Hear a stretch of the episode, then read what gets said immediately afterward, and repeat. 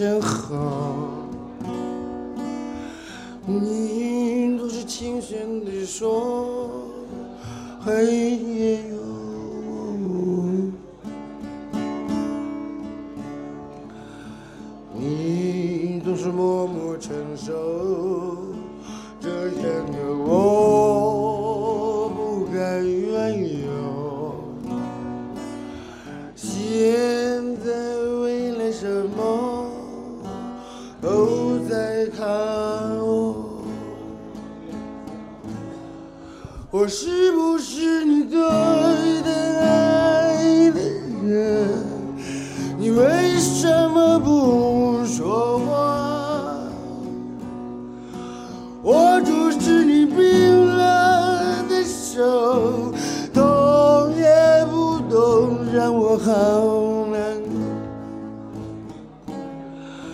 是不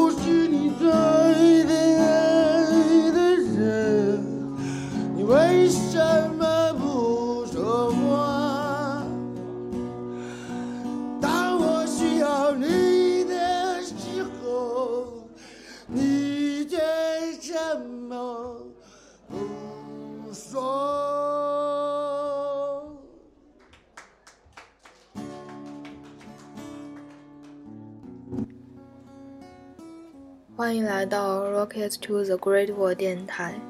刚才听到的是来自赵以然的，嗯，也就是最近生病的那个赵老大的一首《我是不是你最疼爱的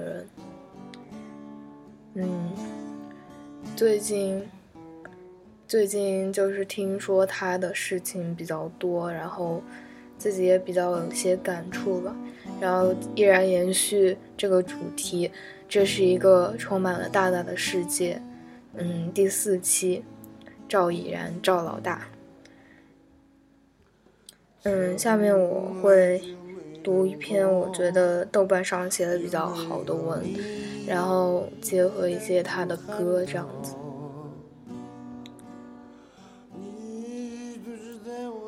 他说，在深夜里，在不要钱的阳光下，在只有神或鬼才能看见的微小或悲痛中，我想起了那些曾经会唱的歌。从超级鼓手到超级歌手，他已度过了慷慨悲歌的半生，这半生也是中国地下音乐慷慨悲歌的一个侧影。了解他，就是了解烟和酒，反对和热爱，直觉和艺术，神酒和迷彩，悲观和垮掉的过程。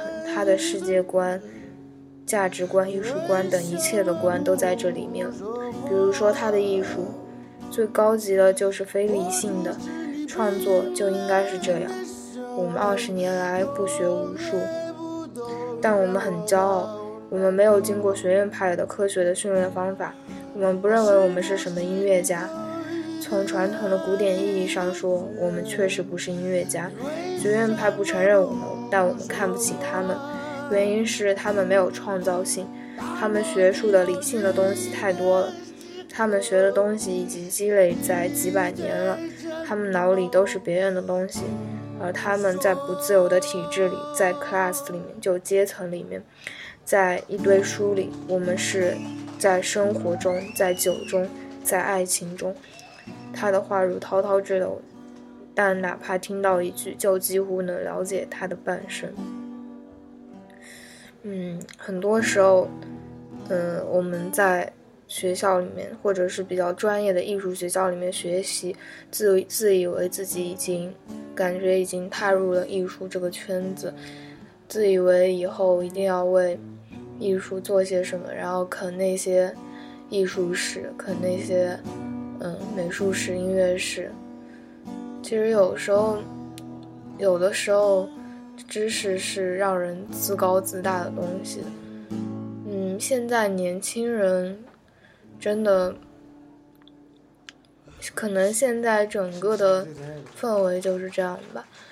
就感觉学习一定要学一个系统的东西，但我们可能就可能会陷入那些非常理性的那些所谓的知识里面。嗯，像赵老大，我觉得就是这篇文章是我在北京的地铁上看手机看到的，然后当时就感觉真的非常惭愧。然后，什么是艺术？艺术难道就是我们读我们读很多艺术家的传记，然后了解他们？难道就是我们凭几幅画？嗯，知道这幅画叫什么画的人是谁？真的不是这样子。有的时候，像很少，已经就在我们学生时代的话，虽然说经历的确是比较少，但是真的经历还是很重要的。你在书本上看到的，你在你看到的影像，永远比不上你在。也不是说比不上，就是完全不同的两个感受，就是和你亲身经历、亲眼看到是完全不一样的。嗯，继续继续介绍赵以然。赵以然，别名赵木牛，赵老大，男，约四十岁，宁夏银川人，北京老一代摇滚鼓手。在走穴风潮和摇滚运动中成长，并选择了最卑微的生活方式。近年来，曾担任木推瓜等新音乐鼓手，极少开口的超级歌手。他的歌声无论是翻唱还是创作，都带有浓重的布鲁斯和西北民歌风格。在这方面，迄今为止尚未有过任何华语歌手达到过他的境界。让布鲁斯和民歌融合的天衣无缝，以至于你宁可相信布鲁斯就是西北街头小伙、六盘山下农民流传的声音。他的演唱和吉他技巧同样民间，随意而又称堪称精湛，带有浓烈的沧桑情怀。所谓人生百味，催人泪下，莫过如此。此情可待成追忆，只是当时已惘然。赵以然的。八十年代老歌不但把他自己的青春变成一场无可挽救的旧梦，也足以凝聚更多人的悲欢离合，将苦酒和热泪融化成叹息。然后下面是嗯赵以然说自己的一段话，他嗯，我原来可以说得清的，三四年前我脑子里有个形象，我应该是那个人。这几年我彻底不知道了，我很多大的迷失是从现在开始的。我觉得，我突然觉得我无法判断太多事情的对错，也突然觉得没有对错不是好事，合不合理的。美好的、丑恶的，什么不什么都不新鲜。但好多年前问我要的是什么，我可以毫不犹豫地回答。现在经过这十一年，我身边所有人都成了明星，只有我一如既往。我要的生活是什么样的呢？我真不知道。两年前这么问我，我至少可以搪塞一下，我为自由。后来我再假装一下，我问摇滚乐，不错，我信这个，我尊重这个。但现在问我，这两个都不是。我也想不起变化的原因来，没有原因。我现在在这个地下徘徊这么久，过这么毫无意义的生活这么久，我自己都不知道为什么，都不是我要的。嗯，下面切一首歌吧，赵老大唱的《流浪汉》。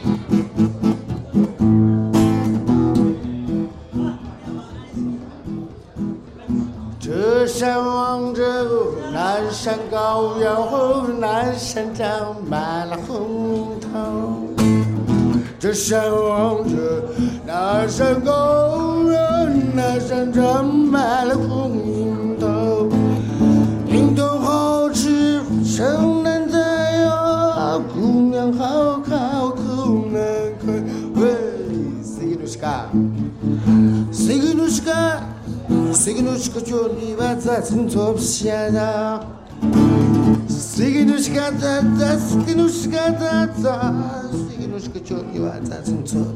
Thank you.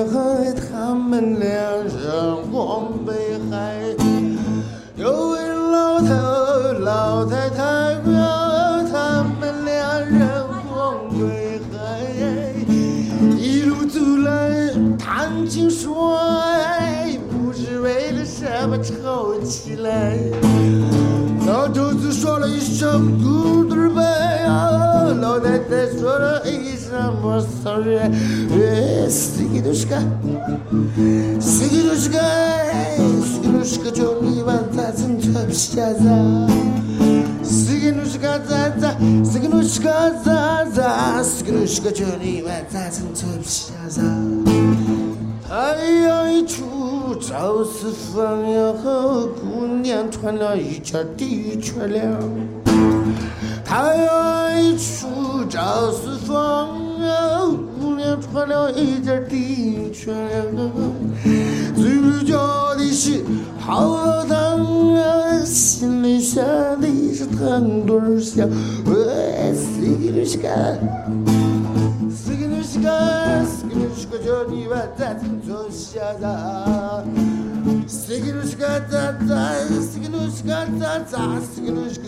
咱在做皮夹子，哎这皮夹肉串吃一下吗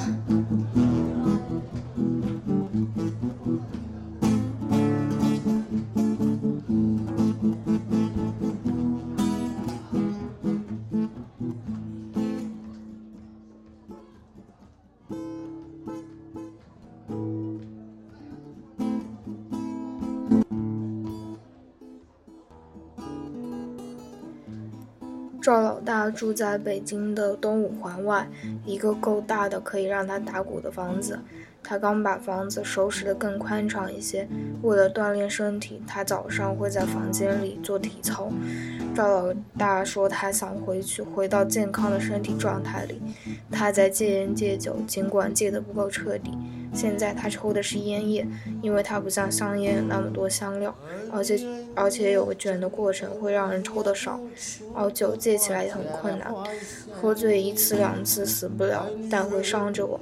醉一次得养一周，但他说比烟难戒一百倍的东西他都戒了，这算什么？前几年他一直在找医生看病，结果这么多年见过太多医生，但一进医院就迷失，排队填单子，动不动就填错，看什么病啊？气都气死了！赵老大师的幽默。他曾让台湾的民谣艺人狗毛佩服得五体投地。有一次，他在酒吧演出，演着演着，演着演着，看到台下有人兴奋的大喊，喊完就爬到了地上，四肢着地，爬来爬去，两人就认识了。上个月，狗毛在北京给夫人过生日，赵老大去了生日宴，随后两人和一帮朋友一起去了江湖酒吧，在酒吧里，赵老大和狗毛拥抱了又拥抱。赵老大多年来有记日记的习惯，甚至有那么几年，他把和朋友的短信往来简有意思的记在本子上。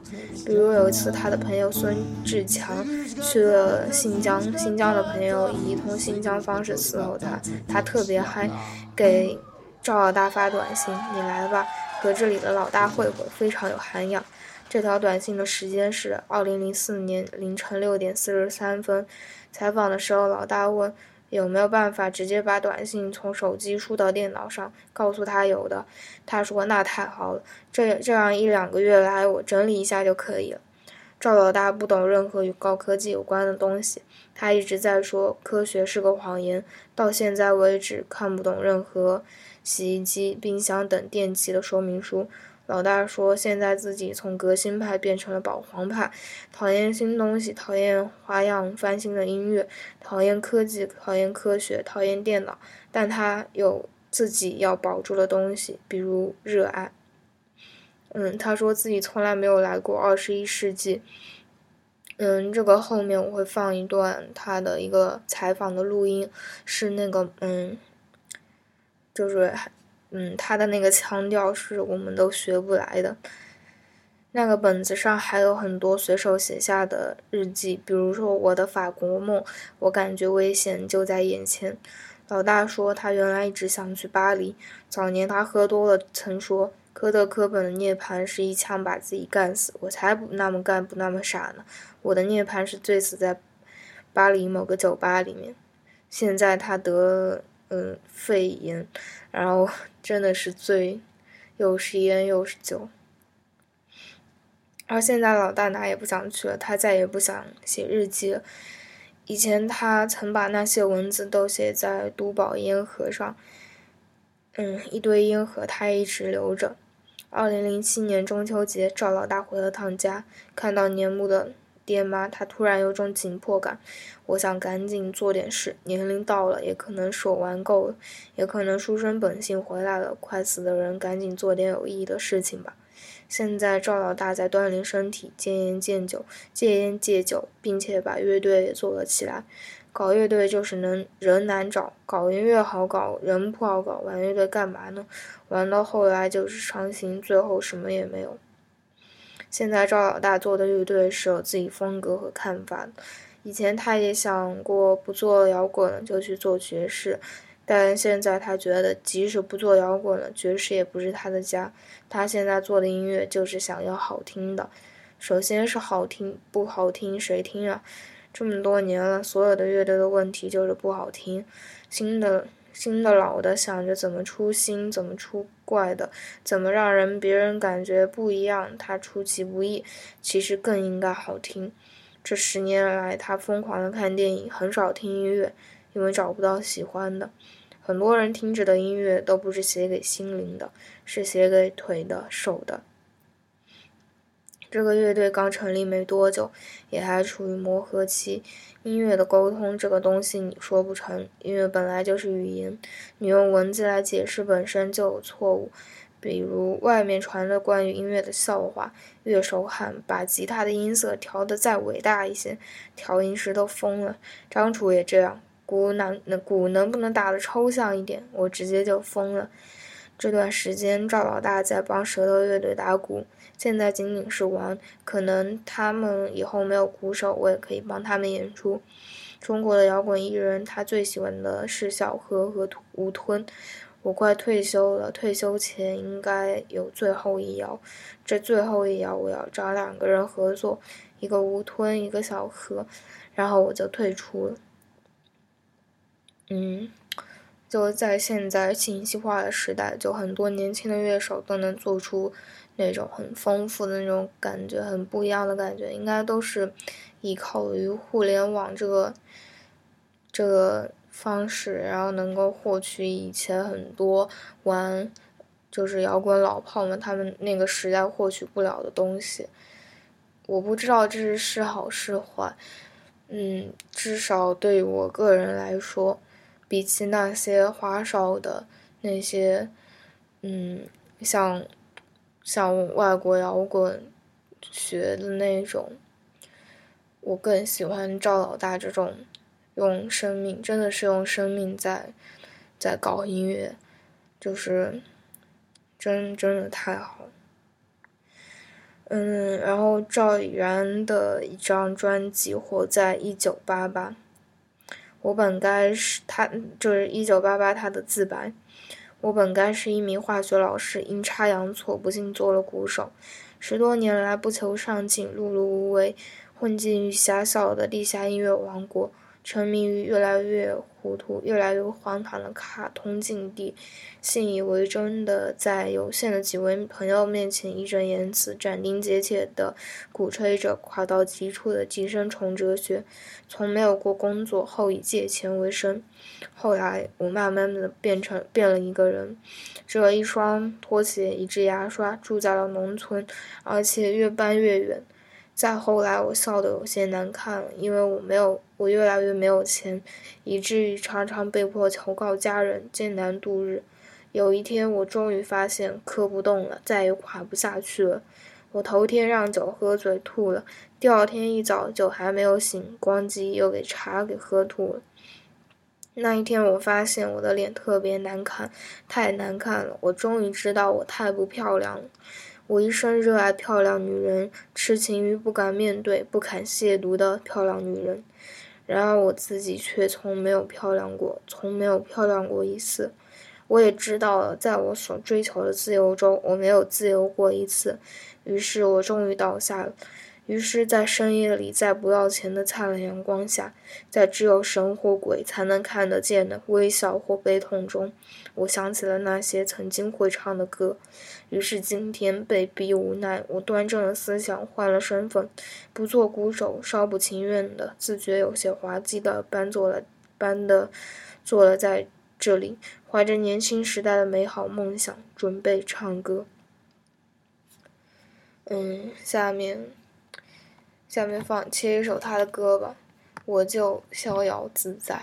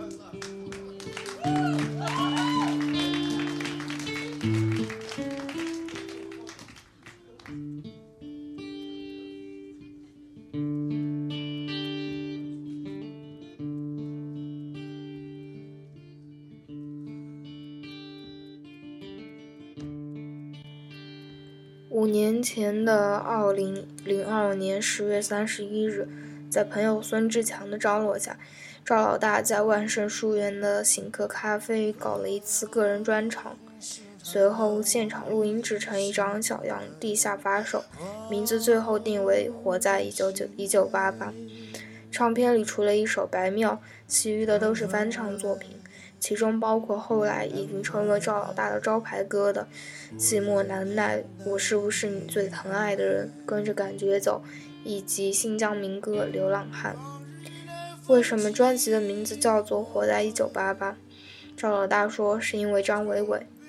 张伟伟是美好药店手风琴手，是他提醒了自己，才知道这么多年来身上一直有这么个东西。那张 CD 录得特别粗糙。老大本来不想公开发售，开始时他有名字叫《反面教材》，是赵老大自己起的名字。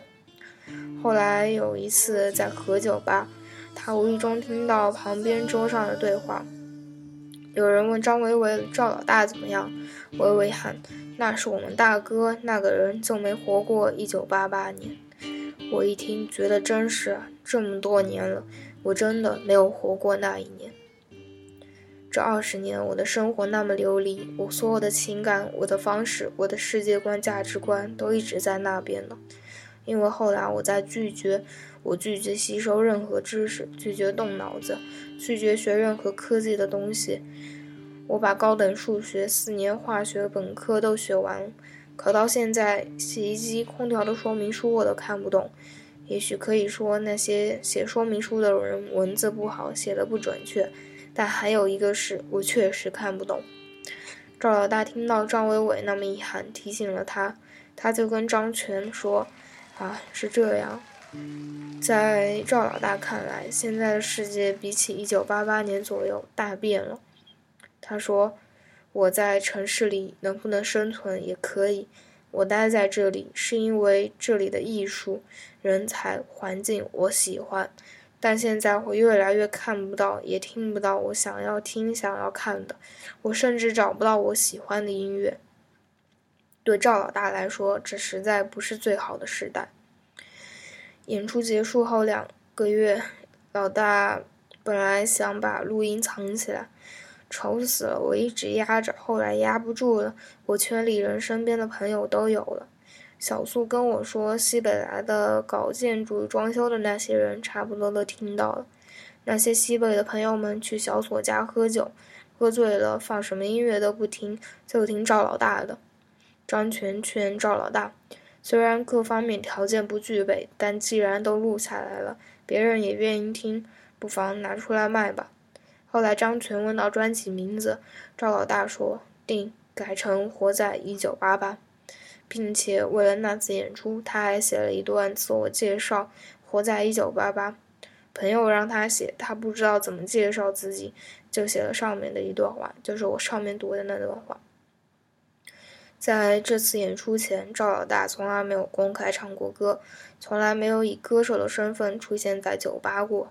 我一直都是鼓手啊，唱歌是我的爱好，是私人行为。多少年来，一直都是在朋友家，在酒吧里，也都是有客人走了的时候，再开始唱。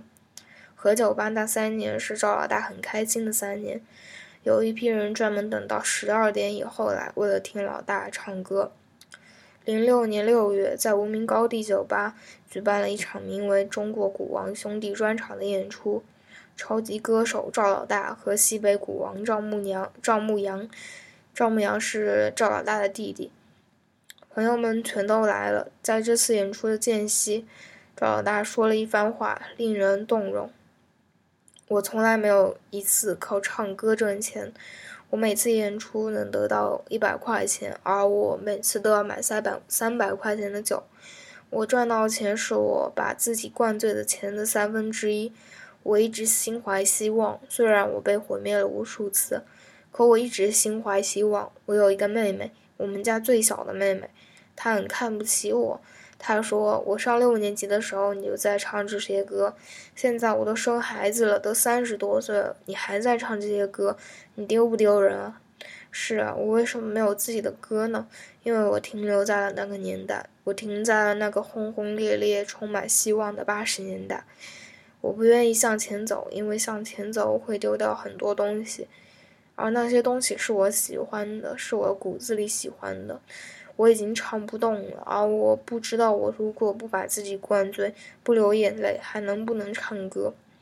我操音乐家，我操艺术家，我操摇滚乐！你们来这里不是看我演出的，我希望你们能把自己灌醉。台下即使对他的人生没有任何了解的人，也在默默流泪。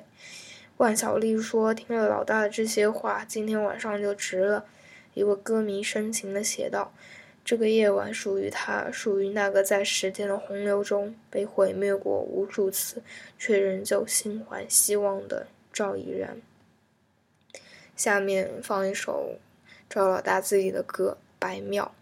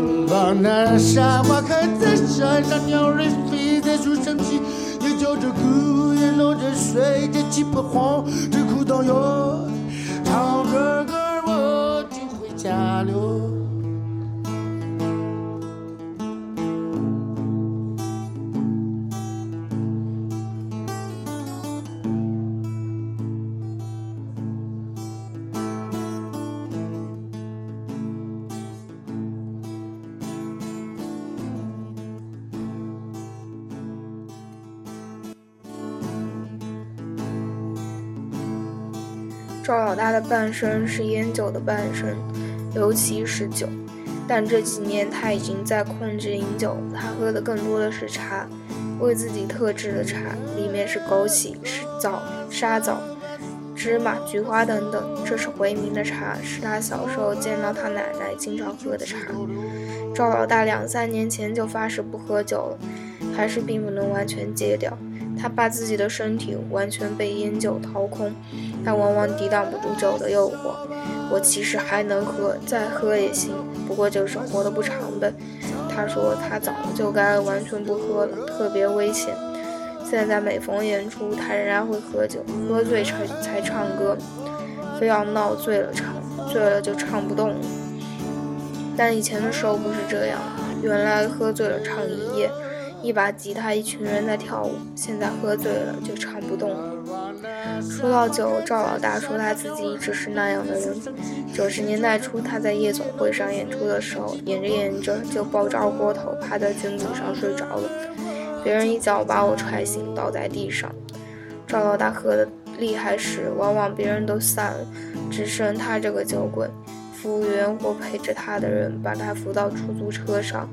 那时候很多人去喝酒吧都是冲赵老大来的。他们五月才到，正式的演出结束了，部分看演出的人也走了。老大已经喝得醉醉的，大家喊着让他唱歌，他就闭着眼睛给大家唱。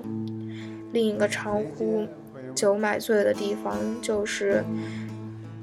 两个好朋友酒吧。十二点后，老大会和乐手朋友上台，一般都喝醉了。他几乎闭闭着眼睛打鼓，舞台上阳光刺眼，也看不清楚下面的情况。打了半天，睁睁眼使劲一看，下面已经没人了，都走了。我打得出神入化，根本什么都不管。我觉得那时候出来的音乐才是真正的音乐，全是本能嘛。不加理性，不加雕琢，没时间把理性的东西加到音乐中。这是赵老大一直奉行的理念：纯粹无理性的音乐。有人问赵老大不醉能演出吗？赵老大说肯定能，但在学院派看来，不醉的少可能更符合他们的要求，更像个音乐家。在我，比如说打鼓，我是少见天才的鼓手，我不凭技术打，我不要命啊！本能是赵老大的关键词，他认为靠本能出来的东西才是真正的艺术。我作为鼓手，同一个东西处理的方式和别人不一样。一般来说，其他鼓手处理的百分之八十到百分之九十都一样，就那么个套路，打得顺就完了。一般是这样，我不是，我无所谓啊。我知道，我们知道什么天堂地狱了。这是在问起赵老大的创作态度时他说的。这更应该是他的人生态度，像蒙恬的那句著名的“我知道什么”。前几年，赵老大的手机屏幕显示的是他自己设置的四个字：“卡通世界”。我的生命和经历太滑稽、太卡通了，不知道为什么，越是这样，我越觉得冥冥中有个东西在操控我。太多东西是反的，我不是他们传说中的那个人。或许传说中某些时候都做过，但我不是他们所想象的那个人。这一切都是无心插柳的，不是我想要的。赵老大的悲愤或许可以用一句歌词来形容：我的生活和希望总是相违背，他和他的希望总是永隔一江水。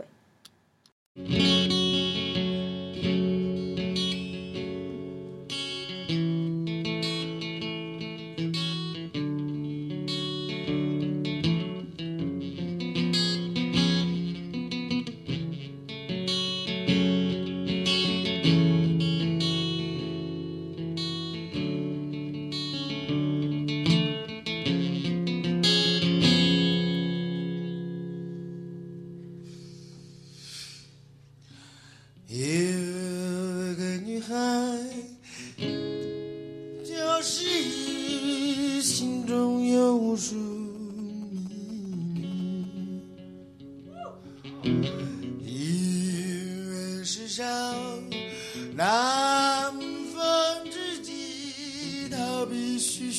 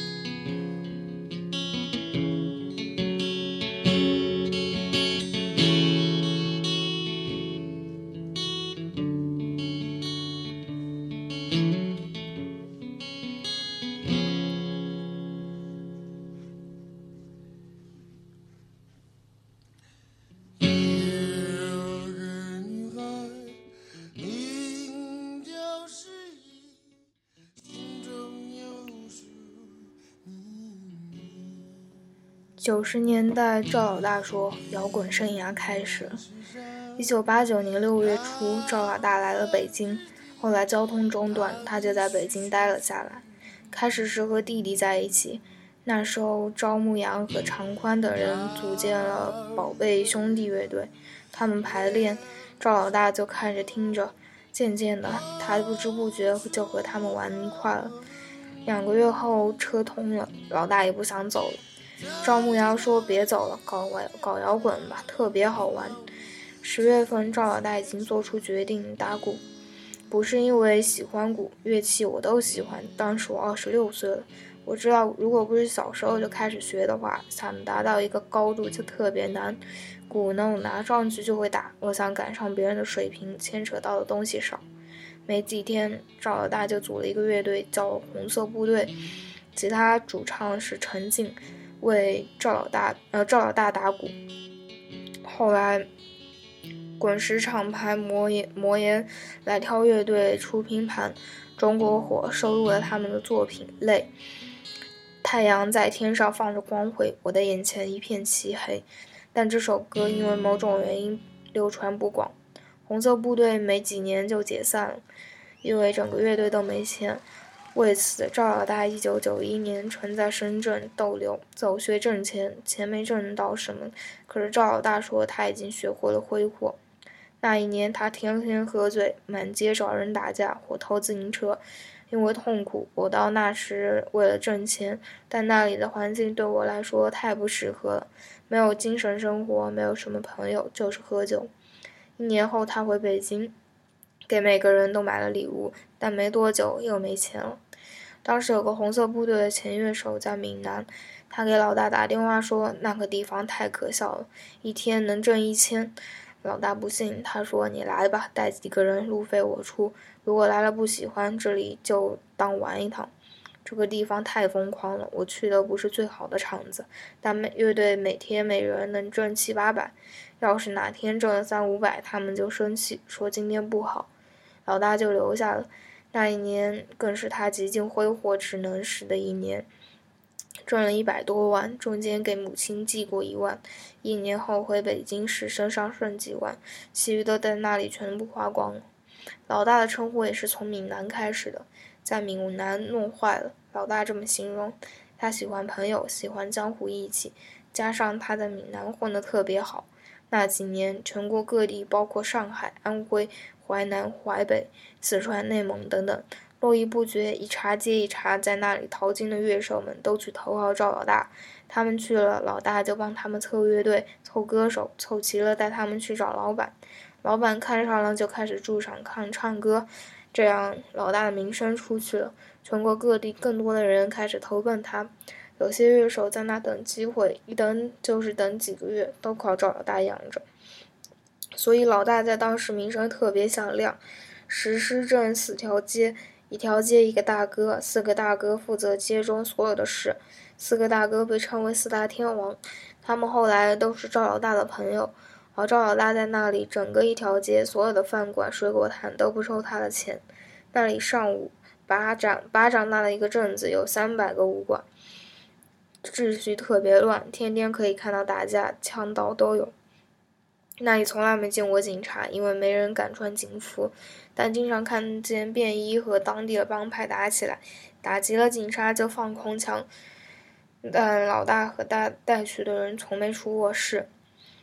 九十年代初，全国掀起了考试风，各地的歌手、乐手需要通过考试才能在上才能上岗，在酒吧唱歌。赵老大在闽南也赶上，当地四条街大概三百个乐队，上千个歌手，几千人在一个礼堂连考了几天。而赵老大考试的那场，直接把考试变成了表演。本来礼堂里只有一排前，只前面一排文化局的人。考着考着，发现礼堂的人越来越多，直到挤满，窗户外也站满了人。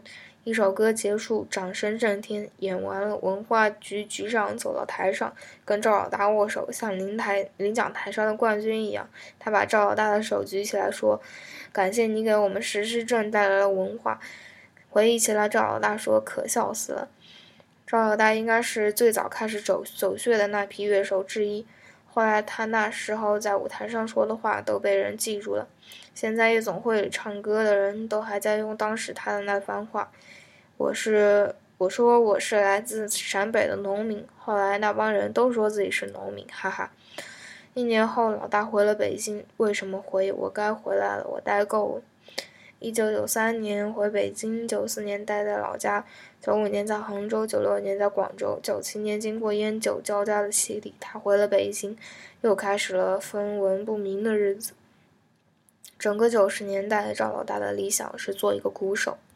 我原来最看不起唱歌的，因为我从小就唱，那个东西对我来说就跟说话一样，没有障碍，所以我觉得没有技术含量，瞧不起。我就一直以乐手要求自己。那时有个朋友开商场卖电器，找了大在他那里待了几个月，当看门的。他天天打电话问朋友哪有摇滚演出，天天去看，但是是以局外人的身份。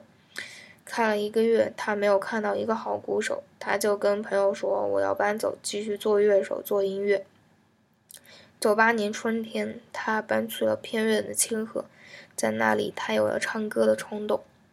那地方没人，安静。一点点钱就够活了，他凑了套鼓就开始练，每天都打。有一天，他躺在床上，不知怎么回事，突然想起来八十年代苏芮的一首老歌《跟着感觉走》。八十年代，他听到这首歌的时候，觉得实在难听，还挺纳闷的：苏芮那么好的歌手，怎么唱了这么一首烂歌？但事隔多年后，他想起这首歌跟当初的感觉不一样了。跟我在我在心里默念了一遍歌词，然后就笑了。我觉得这首歌太好，多单纯，多积极啊！不过当时老大手里没有吉他，可是邻居家的小女孩墙上挂着吉他，老大借来的他的吉他唱了一遍，觉得特别兴奋。那时候是半夜，他背着这把吉他走了一个小时的路，打了车。清河太偏了，直接奔一朋友家，把这歌唱给他听。这个朋友也兴奋坏了。后来他也唱，他还唱给房东和周围的孩子们听，他们听了都特别高兴。从跟着感觉走开始，赵老大翻唱了一批八十年代的老歌。开始主要是在家唱给朋友听，没搞过什么正式的演出。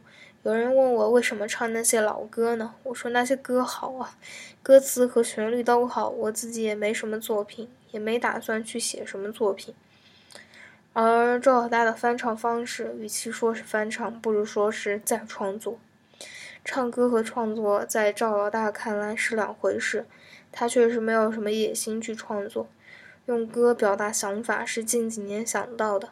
没写是因为没那么要求过自己，比如花几个晚上去琢磨一句歌词的什么的。赵老大觉得在他身上，音乐的本质体现得更纯粹一些，更多一些。我觉得音乐就是音乐，和文字没有关系，文字就是文字。我一直没拿自己当诗人要求。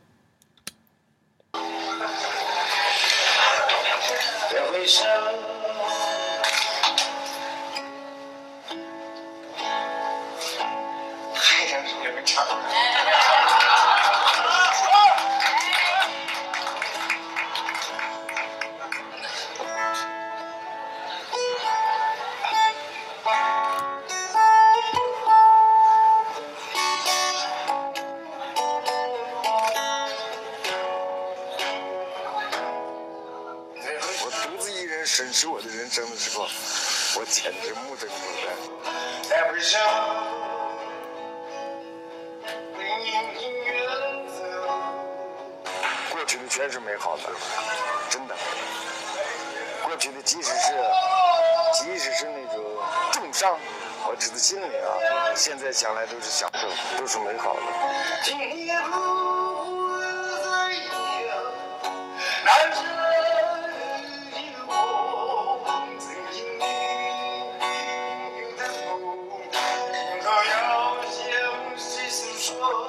把歌唱好这个能力，我现在已经没有了。从少年的时候，我的确是，我上这个学的时候就想当一个好老师，就是喝酒喝吐血，连着两次就，简直目瞪口呆。这个生活真的荒唐，荒唐滑稽的让我根本无法解释。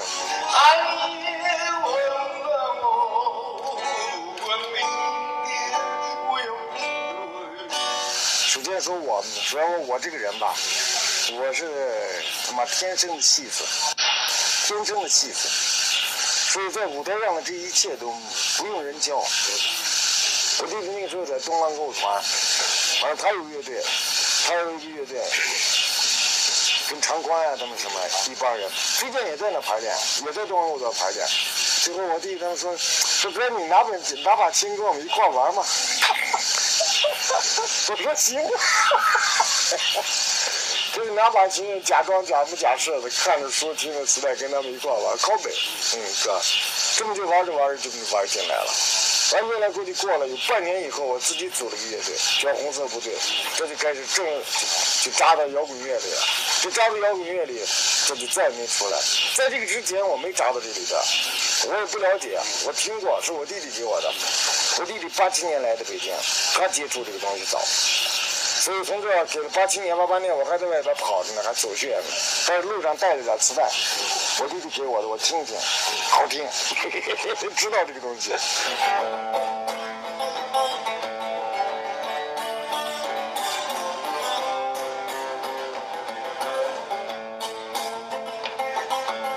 我们那时候搞音乐、搞摇滚乐，他妈的饿着肚子，饿着肚子。条件极其极其艰苦。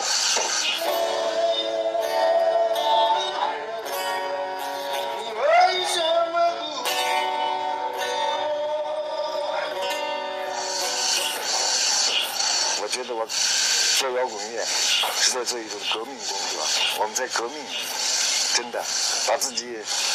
自己把自己设定成这么一个位置，差不多有意无意的，是潜意识的。潜意识，我们觉得我们他妈的做了一种特别重要的工作，而且有意义。当时可能我们自己给这个工作赋予太多美好的意义，比如说自由、公正、直言，是吧？这反叛，对吧？这些都是摇滚乐的本质，对不对？反对一切不平等、不公平啊！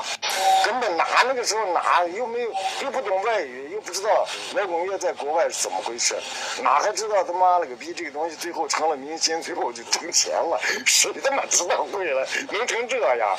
谁他妈知道二十年后整个变成这样？没呀！那个时候还的确还是我们的历史，我们的意识。六十年代这帮人意识，我们的意识还在他妈社会主义阶段，还跟政治啊、信仰啊这些东西比较接近，还在那儿，还没到商业社会呢。到现在我都没有到商业社会，我就从来就没来过二十一世纪，没有来过信息时代，操他妈的！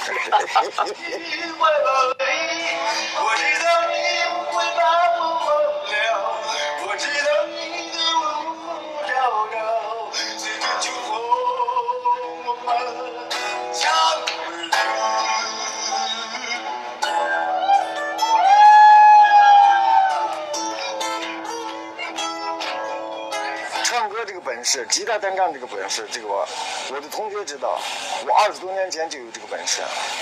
二十多年前我在学校的操场上，就把当时的磁带，当时能听到的磁带，就经常把那个磁带从第一首唱到最后一首，就吉他单唱，就是在草地上一页一页的唱。二十年前在师大就这么干，就这个本事我早就有。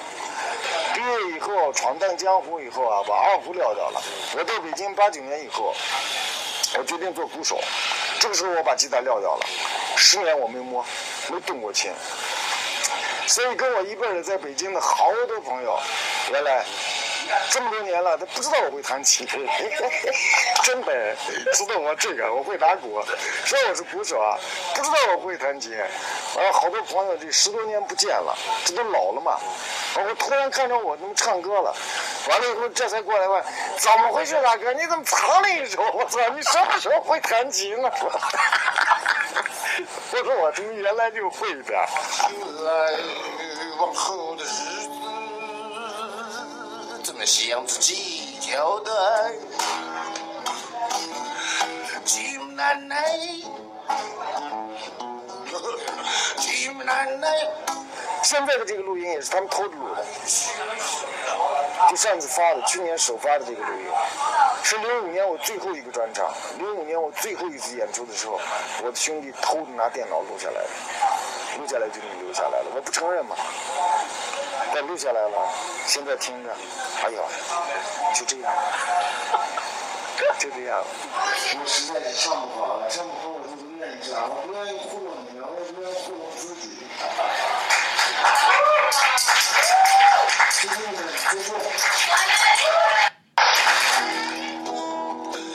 看着我的吉他，唱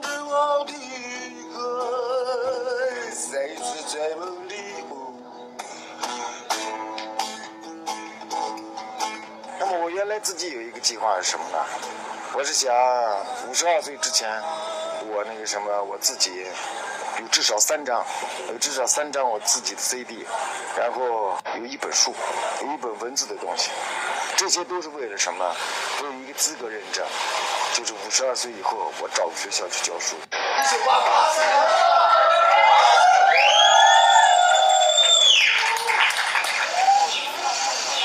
觉得我坚持的是一个艺术家的最高境界，就是自由。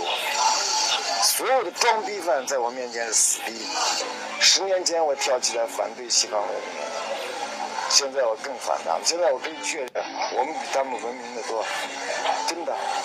他们的文明赖于他们的科学，是因为科学，是因为自然科学这一门科学的发展，这一个文明的发展。包括到唱片公司啊和一些机构的资助，都是因为我骂人。我骂了，我所有的人都骂。现在收敛了。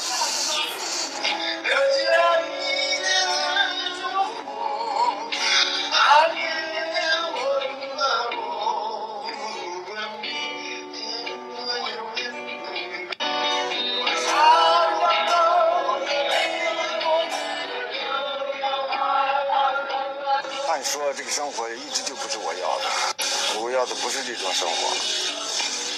但是现在已经，我已经这样了，已经五十岁了。现在，我倒是企图想改，想换一个生活，难了。